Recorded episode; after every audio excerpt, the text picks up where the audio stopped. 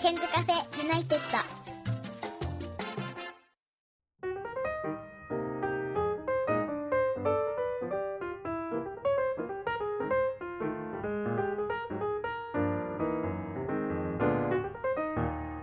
こんばんは101件です、えー今日は Zoom でつないでおります、えー昨日からですね Zoom にハマっている101件なんですが Zoom の向こうにはひろきさんですこんばんはこんばんは。いやー俺さもう昨日からさ Zoom いいなと思ってでひろきにつないだらさひろきの背景これ地球じゃないですか今そうなんですよ。背景を宇宙にしております。でこの機能は君はいつ頃から使ってるんですか私自身もその友達と Zoom で会話をする機会がありまして、その際に友達から教えてもらったですよね。はい。であなた今 iPad からなんでしょやってるのそうです。で iPad で宇宙にいるように見せてるわけで、あ、まあそうですね。ねはなんいか。これってすごくないですか普通にだってさ家の後ろは本当はあるわけでしょ、そうですね。でそれなのにさまあ時々なんか変な感じにはなるけどくっきりさ、その体と顔をさちゃんとさこうなんていうの切り抜いてくれてんだねそうですね。なんかお天気キャスターみたいな。えいいね、うんうんいいねぜひ使ってみてくださありい。がとうございます。ちょっとね、今やり方わかんなくてね、今和室が私は映ってるんですけど。え、結は構いズームはやるんですか。今社会人になって1ヶ月2ヶ月が経ったんですけど、うん。まだ研修中でして。うん。その研修を今集まってやることができないため、うん。そのウェブ研修というふううにん。会社でやってもらっていて、うん。今毎日のように Zoom を活用して研修を行っております。あ、そうなんだ。で、まあ、その時ははい会社のやつだから。そんな背景を宇宙にするとか、なめたことはしてないんですね。そうですね怒られちゃいます いやいや、いや、もうこれちょっと感動的なんだよね、今、本当 に。だからさ、ひろきとはさ、ずっとさ、ポッドキャストさ、LINE ビデオ通話でやってきたじゃないですか、ひろきがもう大学1年生の頃から。そうですねはい、ねなんか、あの時の音質よりこっちの方がいいですよね。そんなことないいやあんまり私自身は分かんない変んわでんすけどないんだ。なるほど。はいということで今日はなんかちょっと宇宙飛行士のようなひろきさんですけれども背景が、えー今日はいろいろとお話を伺っていきたいと思いますよろしくお願いいたしますよろしくお願いします、はい、えっとリスナーの方にですねまあ何度もまあ登場してくださってますからわかるとは思うんですけどリスナーの方にひろきを紹介するとひろきは、えー大学4年間終わってこの春から新社会人になったんですよね。それで三があの最後に会ったのは社会人になる直前に、えーちょっとはいお食事というか飲んだんですよね。そうですね少しだけそうでなんか今考えるとさあん時飲んじゃってよかったよね。あよかったと思いますだってあれからだ今んじゃ考えらだんれないですからそねうなんだよだんだんあれからさコロナの状況が深刻になってってさあのはい後やったらもうダメなやつでしょって感じになりますよね、そうそうですね世間から怒られちゃうようなそうなんだよね状態ですよねはいでまあひろきさんは大学の卒業をがまあ今年始まはって一番頭にあったと思うんですけど、結局はい卒業式ってやれたんですか、卒業式は、えー、と中止になってしまってへえ何もやらずうん卒業してしまいました何卒業証書が送られてきたの自宅にはい郵送でそう そしたら何最後さゼミとかでさ結構みんなとさ、はあの過ごした日々ってあったと思うんですけど、えはいゼミのみんなとは最後会わずに終わってる、そうですねそのコロナっていうのもあって、うんみんなで集まることもできず、うん何の言葉もなくうん、終わってしまいました、であのさ最後はテストを受けに行ったりとか大学は最後に行ったのいつだったんですか最後に、えー、と大学に行ったのがその卒論の報告うんそのゼミ内で自分はこういう内容を研究したっていうのを発表する機会があって、うんその発表をしに行ったのが最後ですね。それが確か、あ、2月の頭ですね。あ2月の上旬にはそうするとゼミの友達とは会えたんだ、そうですね、そこで会ったっきりですね。えでその段階でなんかこんなことになりそうだなっていう感じはしてましたいや、全くですね。じゃあ普通に卒業式会おうねみたいな感じだったのああ、そうです。それがどんどんどんどんさ2月中旬下旬、3月上旬とひどくなってって卒業式も中止になってしまったんですねそうです。はい。どうなのこのなんか虚しさはあるんですかやっぱりそうですね、できることならば最後みんなとその卒業喜び会いたかったんですけど、そうだよね、まあ、茨城から出れない状態で、うんうんうん言うならば外出もできない状態でう、んただただ家にいてうん卒業してしまって、がまだ本当に卒業しきれた感がないというか、なるほどねそれはでい4月を迎えて4月の1日は入社式っていうのはあったんですか、そうですね、えっと、自分が行ってる会社は4月の2日が、うんその入社式だったんですけど、うんまあ一応そこはやって、うんその本社に勤務するようになったんですけど、うんまあうまいことできず うんコロナの影響でうんでそうですね自宅待機と本社にたまに行くっていう日々を繰り返しながら 今までやってきた感じです。ねえそうするとさはい、え年明けて、はいえー、と最初冬休みだったと思うんですよで4年生だからもう大学は1月は行ってなかったんでしょ、行ってないです。で2月にその卒論のやつで行ってで結局それから大学は行けないからで卒業式もなくて、でまあアルバイトとかはされてたと思うんですけれど、はい、あの4月になってバリバリ毎日通うっていうイメージだったと思うんだけどそれもなく、えー5月の下旬を迎えてるんだ、そうですね。そうはい、そんな感じになります。でねえ2020年ってさうちにいる時間が長い年ってこと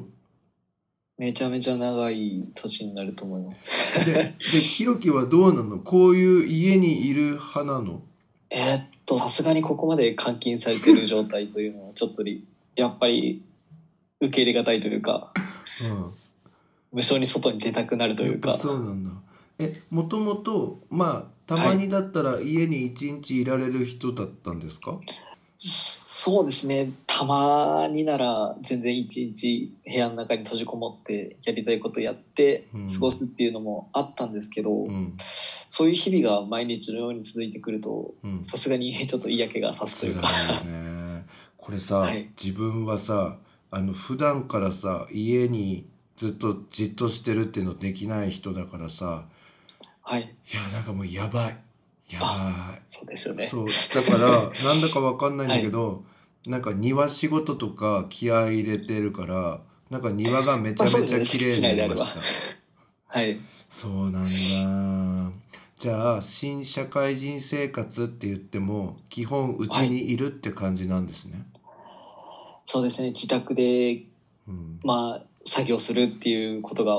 ほとんどですなねる。ほどねあのそのさ、今 Zoom を使った新人研修っていうのをやられてるっていうことですけどこれはもうはい参加者は全国的にいろんな、あーはいその死者というか視点の人たちが一堂に集まって受けてるような感じなんですか、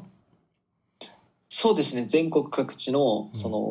の会社、うんグループ会社の営業が集まって、うん、えー一緒に受けているという感じになります。じゃあさ、ズズームの画面っていうのはさ、今1対1だからさ、こういう感じだけどさ、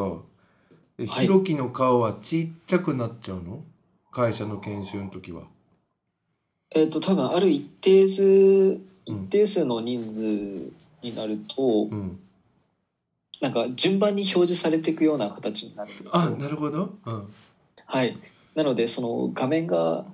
その社員全員の顔で埋まるっていうことはないんですけど、うん。もう本当に何人かの顔が見見見えてる状態で続いていく感じです。じゃあ時々ひろきの顔も出てくんの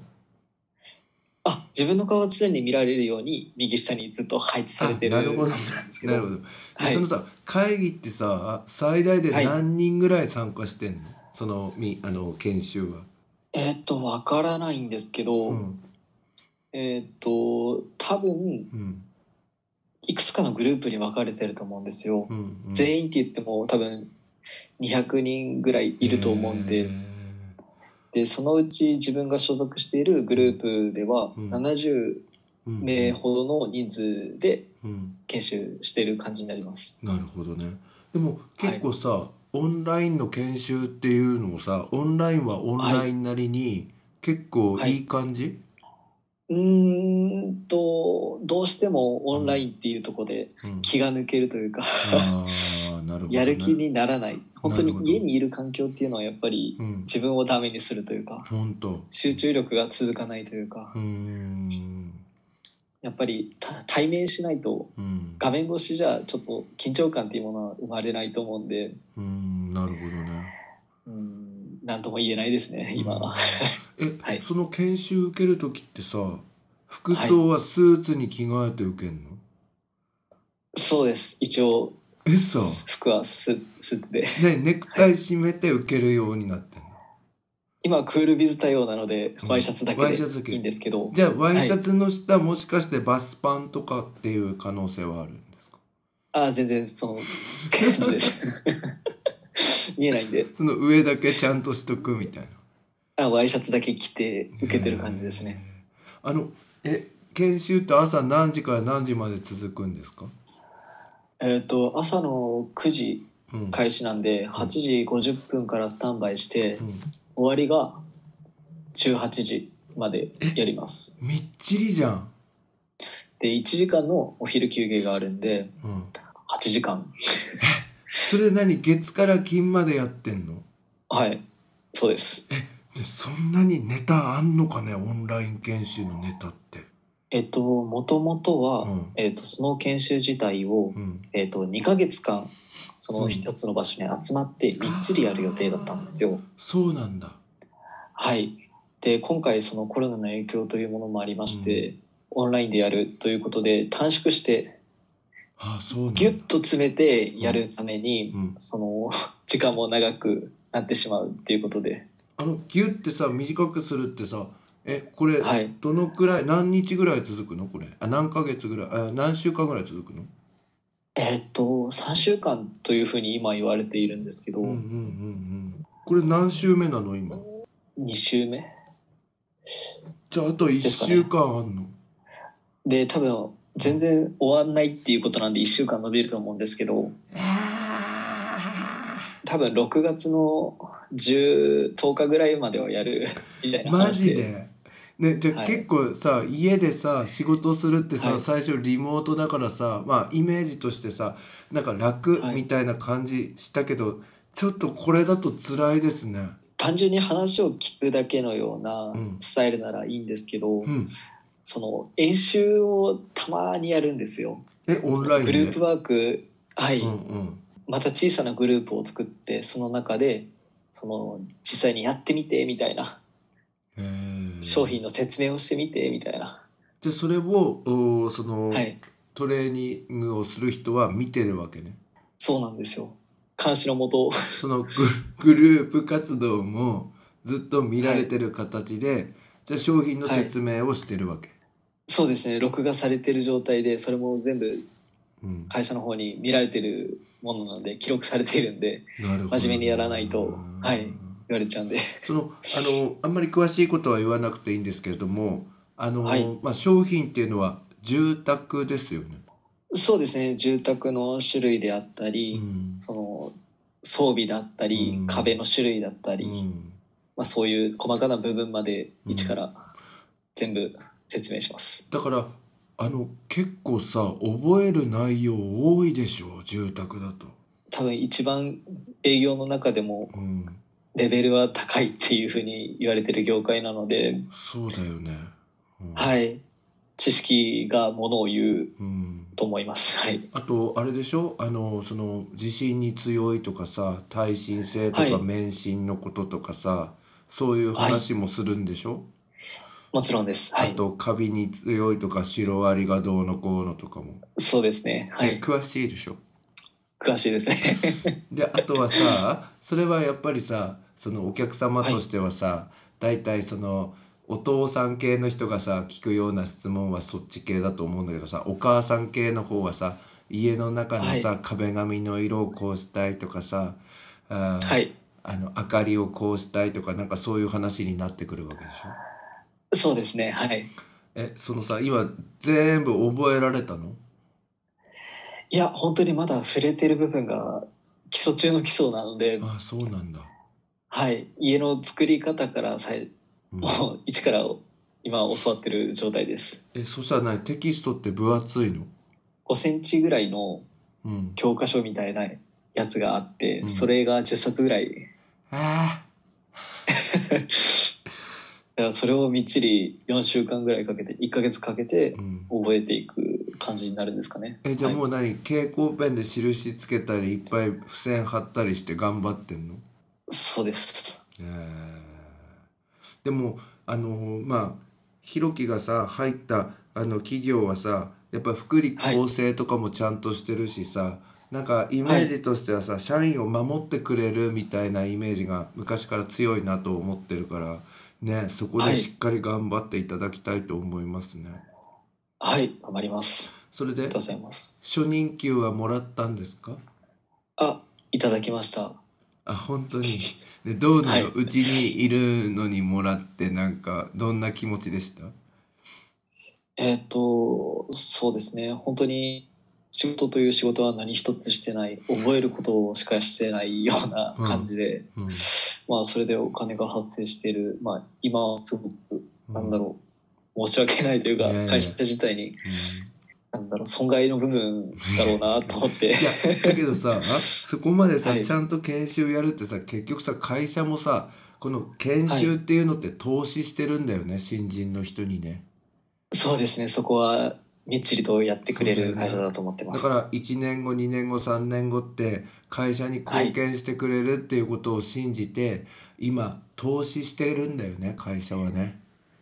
そうですねその期待に応えられるようにそうだよね今はちょし知識を詰め込む時期だと思い思ってますでも君はさコミュニケーション力がさ、高いしさ話す力が高いからさ結構評価高いんじゃないんですかいやーもう本当にそんなことは全く思ってはないんですけあなどいんだうんでもやっぱりいろんな人とその関わる機会が多くありまして、うんまあ、いかに自分の踊ってる部分だとかそういう部分が明らかになってなんかやっぱ社会人っていうのはまたまた違うなとうん痛感しております。じゃあ,、はいあの同じ年に入ったその新人の子でもなんかはいひろきよりもすごいこいつとかっていう人いる、ああいますよ。へーやっぱり、なんだろうもともとうん、それぞれやってきた過程っていうものが違うじゃないですうか、んうん大学生時代にやってたアルバイトとかでも全然違った色を発してて、まあ、自分の同期の中ではテレフォンサービスうん、みたいなのをアルバイトとしてやってたいて電話のオペレーターってこと、そういうことですはい、うんうんうんまあ、いわゆるその製品に対してのうんうん案内だったりうんクレーム対応だったりそういうものを取り扱ってたアルバイトをしてた方なんですけど、うんやっぱりその対応力といいますかあー言葉の選び方だったり、うんやっぱかなわないなっていうのを痛感しましてだからもうさその人は実践でさ違う商品だったけどやってたってことね、やっぱり一段も二段も上だったなってあーレベルの差を感じました。はい、なるほどねそれはやっぱはい学,、学童とかでやってたコミュニケーション力とはまた別のものになるもんね全然違うものだと思いますへー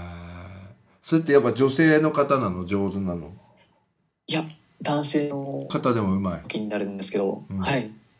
えーなるほどでやっぱさ俺思ったんだけどさ、はい一堂に会して2ヶ月間かけて研修をするっていうのはさその会社というかそのグループのさ新人研修のさ、うーんあの一つの目的としてはさ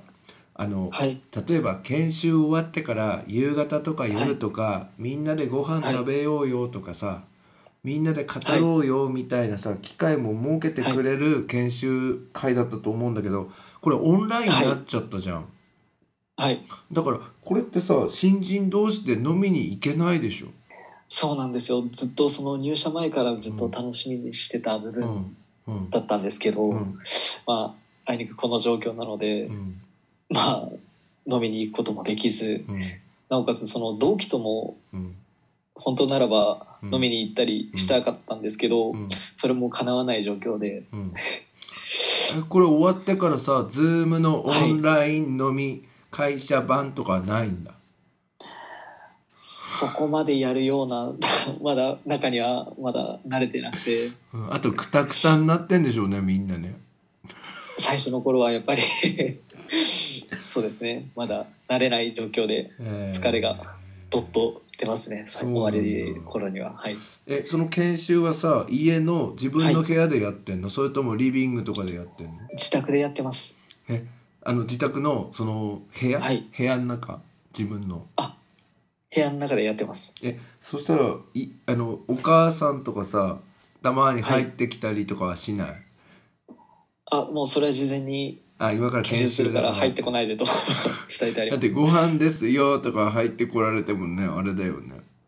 そうですねへーそのさ研修さお昼に休憩があるって言ってましたけど間に、例えば学校みたいにさ50分間やったら10分休憩とかそういうのはないんですか一応そう設けてもらっているんですけどそうですねなんかその10分間の休憩がある中でうんその次の授業のためにうんファイルを用意しておくだとか作業もあるので実質あー5分前からやんないとそう間に合わなかったりするんで、まあ、うん休憩か分かんない状態ですね。ね途中でさその授業はトイレとかに行きたくなったこととかもある、あそれは今のところないんですけど、そうですねこれからあったらちょっと心配うんななんんかでいすがやごめんなんか俺あり心ます配させること言っちゃってるね他の人で退席する人もいる「すいませんちょっとトイレで」とかいやそれはもう個人的に自由に言っていいということなんですけど、あなるほどねはなるいほどね、その分聞けなかった部分を聞く手段がないのうんで、うんまあ、ちょっと考えもんだなと。なるほどね。でまあこれで5月もう下旬になってまいりましたけどここまでの、はいえー新社会人生活点数をつけていただきたいんですけれど、何点ですかうーんすごく難しいですね。そうですねまだ本当に仕事という仕事を、うん本来ならやるべき仕事もまださせてもらえてない状態で、うんうまんあ本当に授業を受けてるような大学生のよううなん内容になってしまうんですけど、うんまあ、その中でもそうですね資格を取るための勉強を今同時に行っておりましてね何資格って会社で取ってくださいって言われるの一応毎年受けるように取るようにとは言われてはいるんですけど強制ではないんですよえ決そしてれそれって宅建とかあそうですええた宅建倍率高いよねそうですね去年は17%しか合格できてなかったんで、ああそうなんだなかなか厳しい、まあ、うん一応国家試験なんで、あのね宅建なんか取る人ってさ、よくあの宅建を取るその資格の予備校とかに行ったりするらしいんですけど、はいそれはやらないってことは会社でもそういう講座を設けてくれてるのそれとも自分でやっいてえるのそういうのは全く講座とかはやってもらってはいないんですけど、んその今この状況ですので、うん時間があるということうんで、うんまだ本格的に仕事も始まってないのでそちらにも、なんだろう意識を向ける必要がないうんうん、つまり今なんだろう時間しか残っていないので、うんそれを有効活用しろというふうに会社の方から言われておりましてえそしたらね夜も宅建の勉強してる時があるんだあそうです あと土日とかもはい暇あればえー、じゃあ結構さ大学時代よはりい勉強してる可能性ある、あ本当にそうだと思いますへえそうするとていう点数つけるっつってもこれはもう50点ぐらいですかねそうですね50点もいかないぐらいだと思いま50す 点はいかないぐらいね精神的にはどうなの、このずーっと家にいる状態で研修ずっとオンラインでやっててっていうのは、これはどうなのテンションはどんな感じになりますいや全く上がらない本当に沈む一方だと思いますだからこれさなんかはい自分も、自分やっぱり人と接するのが好きな部分があってこはれいもう辛くて辛くてしょうがないんですよ日々。で、はい、うーんとだからなんか庭仕事とかで多分ごまかしてたりあと動画の編集に力を入れることで時間が過ぎるのを待ってたりとかやってるんですよ今。はい、だからあのやっぱ沈みますよね気持ち。あ沈みますねあーはいでで気分転換の方法は今そうですねやっぱ走りに行くんですかあ走ってます2日に1回は結1 0構キロ走ってます10キロも走ってんのはいどの辺ま暇だでしどの辺まで行くの行って戻ってきて10キロだよねそうですねそれを目標に今やっているんですけどそしたら鳥吉あたりまで走っちゃうの走らないですねね ちょっと具体的すぎますよね そしたら多分15キロぐらいにはなっちゃうと思うんですよね俺んちの方までは来ないわけね、あ行かないです本当に近所の田んぼ道をひたすら回ってる感じになりますああなるほどそうするとやっぱ気持ちいいんだまあ何もしないより全然気分はなるほどねいいかなとなるほどありがとうございますさて、はいえーまあ、大学生活が終わって、まあ、1年生の時から、あのー時々こうポッドキャストに出てくれてはいもう本当にいろんな話してくれたんだよねひろきはあのー茨城から東京へ通うその朝の電車の話であるとか、あとゼミの話とか、本当にいろんな話してくれたんだけど4年間、まあ、卒業した実感がちょっと湧かない部分はあると思うんだけど振り返っはていどうだった、いや本当にあっという間だったなという早いんだ印象を今得てますはい早いなんだかんだその長い長い言いながらうん終わってみるとあっけなかったというかうーんもう終わりかっていううん気分には駆られましたねなんかさ懐かしいと思うんだけどさ、はい一回ローラに会ったことあるんだもんね、はい懐かしいでそすれね大学1年の時だっけ大学1年生の頃ですね映画見に行ったら行ったんだよねはい6月かな7月どっちかだったと思いますそれさもう4年も前の話ですけど早いねはいいや本当に早いですねそうそんでなんかはい土曜日も学校のあのタームもありましたよねはいありましただとなんかさ1時間目やって4時間目まで空いちゃう時はカラオケ行って時間潰してた時もありましたよね。はいありまこうし覚えてるでしょたはいあと今日は今日はめちゃめちゃ食べる日とか言って思いっきりラーメンを食あーありうました日ねとかやってましたよね。はいありましたねなんか結構まあポッドキャストだけでもいろんな話してくれたけどでも成績良かったよね、順調に単位を取って。どうなんですかねいや本当に自分の周りにいた人たちが結構優秀な人が多くて、あそうなんだ、うんゼゼミの中に学年優秀者、うん学年で優秀だったトップ10のうち6人いるんですよ自分のゼミそんなにいんのはいなので本当ならば卒業式で、うんえっとその名前呼ばれてうん、その祝われるはずだった人がうん、同じゼミに6人もいたという事実を知りましてあじゃあすごいところに俺いたんだみたいその環境にいたことで、まあ、自分も感化されてやっていたんだと思います、な、はういんでなんかゼミの先生も若いタイプの先生でいい先生だけど厳しい部分もあってとか言ってたよねはいまあそんな感じで すねはいなるほどねじゃあ振り返って、まあ充実してたわけねそうですねうんえ一番大変だったのは何ですかこの大学生活で。一応今思いつく限りだとうん2つありまして、うんまあ、まず最初が、まあ、茨城からその東京に通ってたっていうこともありましうて、ん、一元に出るのがすごいやっぱり朝苦手なのでそうだ辛かった部分ですねなんかさ6時30何分の TX に乗ってくんだっけそうですねちょっと早めに行くようにも心がけてたんでそうなんか言ってたよねうんはい、6時台の電車には乗ってたと思います。そうだよねまあそれが一番大変だったのね、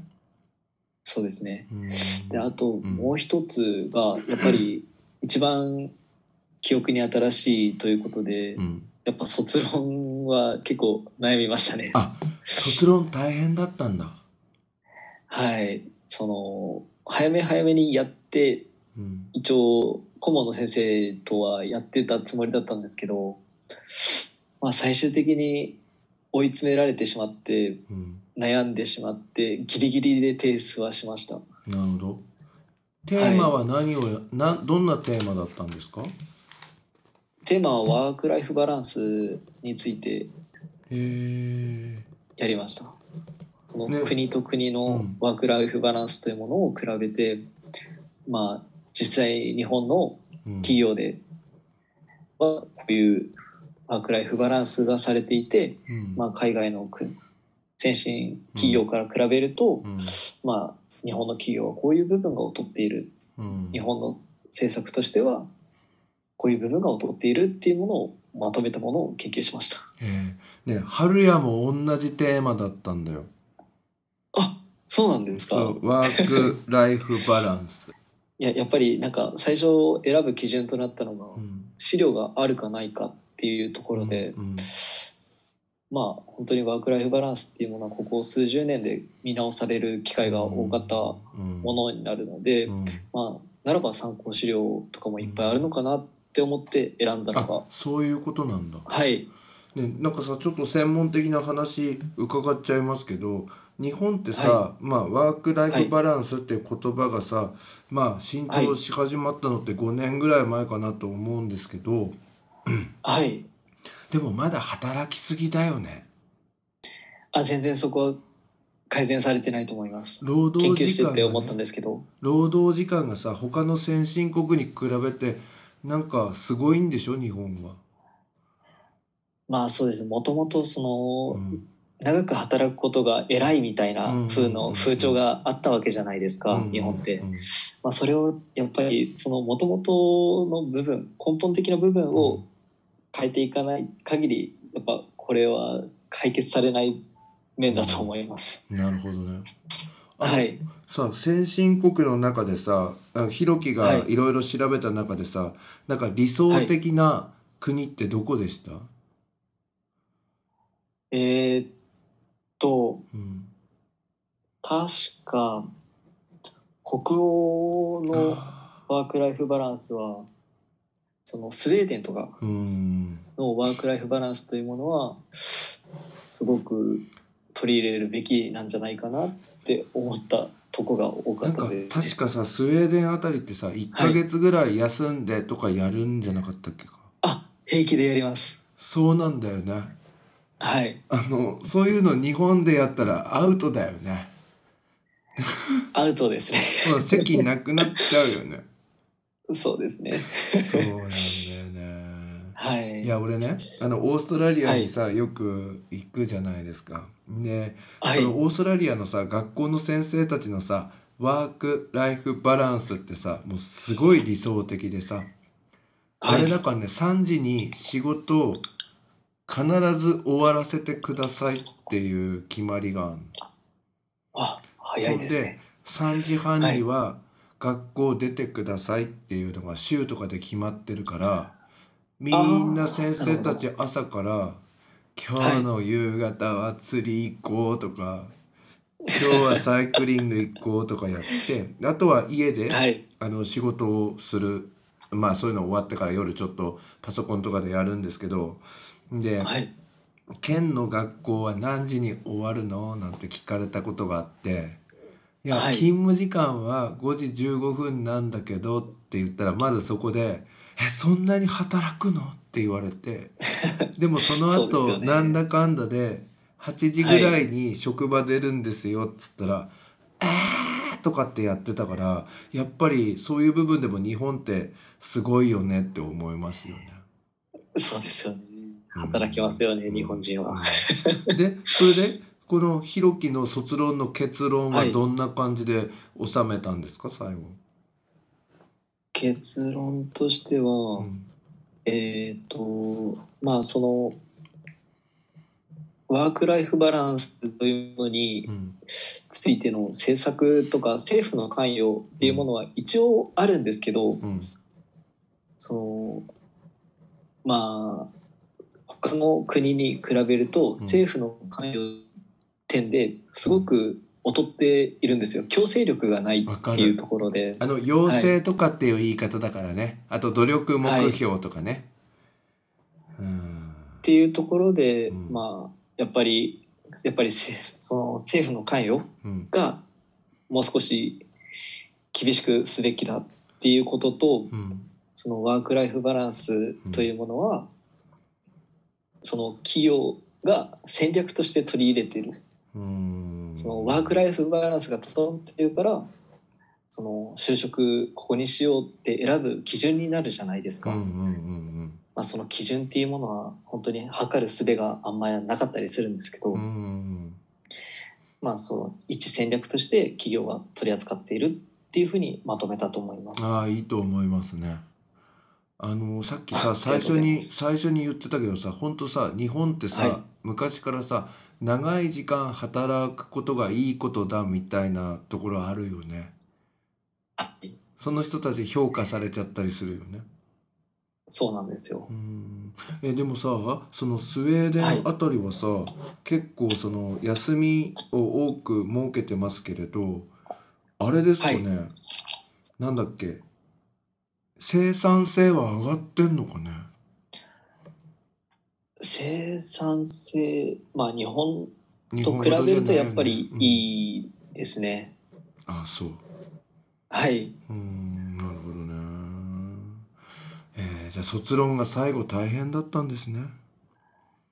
はい、非常にえーよかっ悩みまたした。ね本とかもじゃあ結構読んだんだ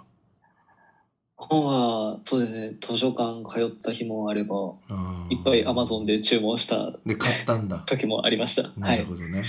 さあ、はい、えー大学生活を充実させる秘訣についてちょっと伺いたいんですけどこの放送を今年から大学生になった人たちも結構聞いてくれてるんですよ。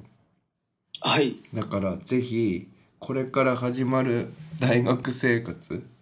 をはい、まあもう始まってるんですけど今なんか皆さんあのなんかあれみたいですね遠隔授業で家で勉強してるみたいなんですけど、まあキャンパあスあ、通うよう伺いにねました。はい、通うようになればあのこれからあの本格的な大学生活が待ってると思いますが今終わったところのひろきさんから、えーアドバイスもらいたいんですけど大学生活を充実させる秘訣は何ですか、秘訣ですね。うんはい。えーっと、そうですね。秘訣かは分かんないんですけど、うんえーっと、私自身、その、まあ、大学に行くことによって、うんまあ、様々な人がいると思うんですよ。うん私の、その、知り合いの中では、起業してる人も何人かいたんですよ。え同級生で。何大学大学に通ってる学生でありながら会社をはい。いわば経営してるってことまあそうですね、その経営側についてる子もいたわけですえね。それおじさん、まあ、いえ、同級生、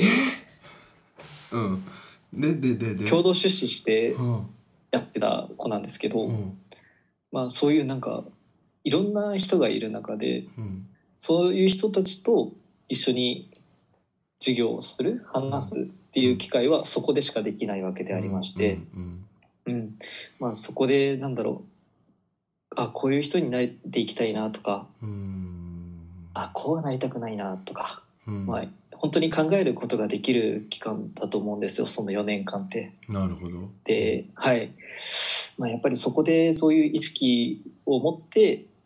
まあ、日々生活してもらえるとその後就職とかにも反映してくると思いますそうですねまあ遊ぶのも重要ですけど、うんまあ、その中でも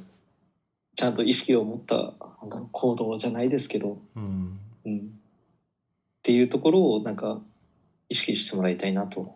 思います。はあいろんな人と出会っていろんな人からさまざまなものを吸収するチャンスがあるかそうら、ですねはい積極的にそういう人と関わっていくことって大事だよってことね。はい、じゃあそれがあの今のひろきの人間形成に生かされてるんですね。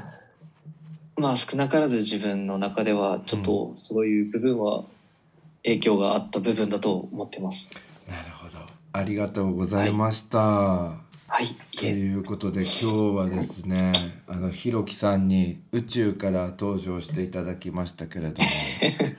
もでこれってさ、背景いろいろあるんですかとどうなんでいすかつね、もあなたは宇宙なんですね、一応宇宙にはしているんですけどこれ自分でうん、その撮った写真とかを背景に持ってくることもできたりするんですよへなので、うんまあ言うならばこれを使って授業をするとか持ってきたりするんですよ、ねこれよくない でこれ背景ニューヨークとかにすればいいよねはいあできると思いまちすょっとやってみようかな今度ありがとうございました、えーもうだいぶ疲れている表情のひろきさんでしたけれどもはいなんか髪も伸びましたねそうですね最初入社する前ちゃんとビシッと短く切ったつもりだったんですけど、うんうん1ヶ月もしてみればバッと長くなってしまいそましたうだよねでなかなか今はい行く機会もないですもんね、そうですねはい、うんなるほどね。ということでぜひあのこれからもオンライン研修が続くと思いますけれども頑張っていただきたいと思います。はいありがとうございますそ頑張っしてきますてコロナがちょっと落ち着いたらぜひまたはいあの会いましょうね。あもちろんです、はい、よろしくお願いいたします。では今はい日よはろしくおあり願いしがますとうございました。はい、こちらこそありがとうございました。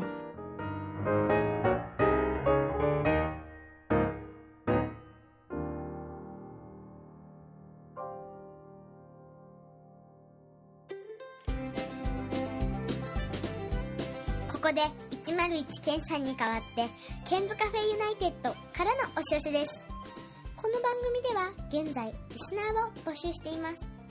iTunes ストアにあります検索バーに「ケンズカフェユナイテッド」と英語で入れて検索してみてください無料でダウンロードすることができます iPod などに入れてぜひお楽しみくださいいつでもどこでも何度でも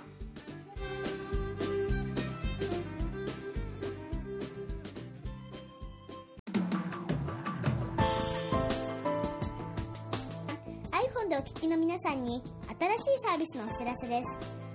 App Store から「Podcast」というアプリをダウンロードしてお楽しみいただけます